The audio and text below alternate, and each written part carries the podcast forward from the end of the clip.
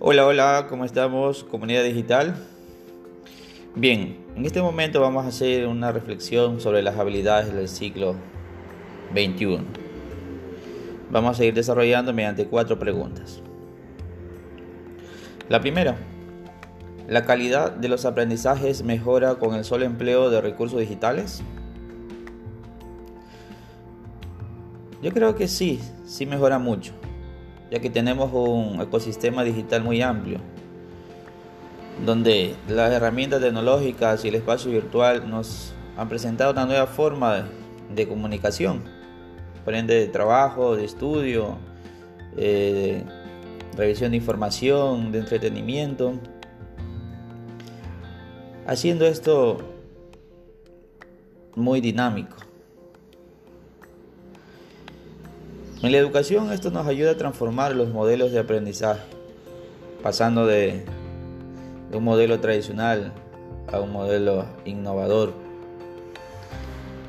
Las tecnologías nos ayudan a modificar y mejorar los contenidos. Segunda,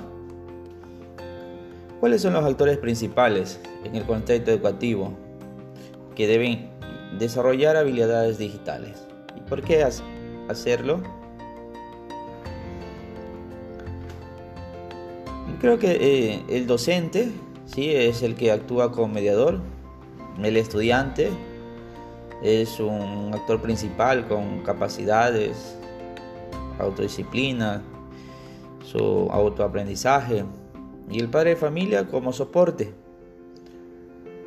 Es el que colabora dentro de su hogar, es el tutor de ahí, de su casa. Ellos colaboran con el aprendizaje de sus hijos e hijas. Eh, porque eh, creo que mediante esta interacción eh, permite la transformación a la nueva forma de aprender y enseñar. Tercera pregunta. ¿Cuáles son las oportunidades y desafíos que enfrenta el proceso de enseñanza-aprendizaje con la adquisición de habilidades digitales. Entre las oportunidades sería acceso a información, nuevos conocimientos, que corresponde a los docentes, su desarrollo profesional, conocer una amplia gama de, de plataformas. Y los desafíos sería que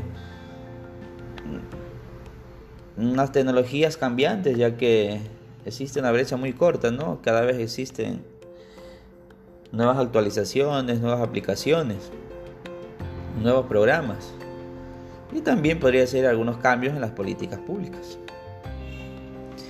Cuarta y última pregunta, ¿el desarrollo de habilidades digitales es un tema de manejo de dispositivos digitales o el diálogo de estos recursos con el contexto educativo? Yo creo que es una mezcla de las dos ya que son recursos importantes en la comunicación y el aprendizaje para el desarrollo de habilidades en toda la comunidad educativa. Bien, muchas gracias. Creo que ha sido muy importante esta reflexión.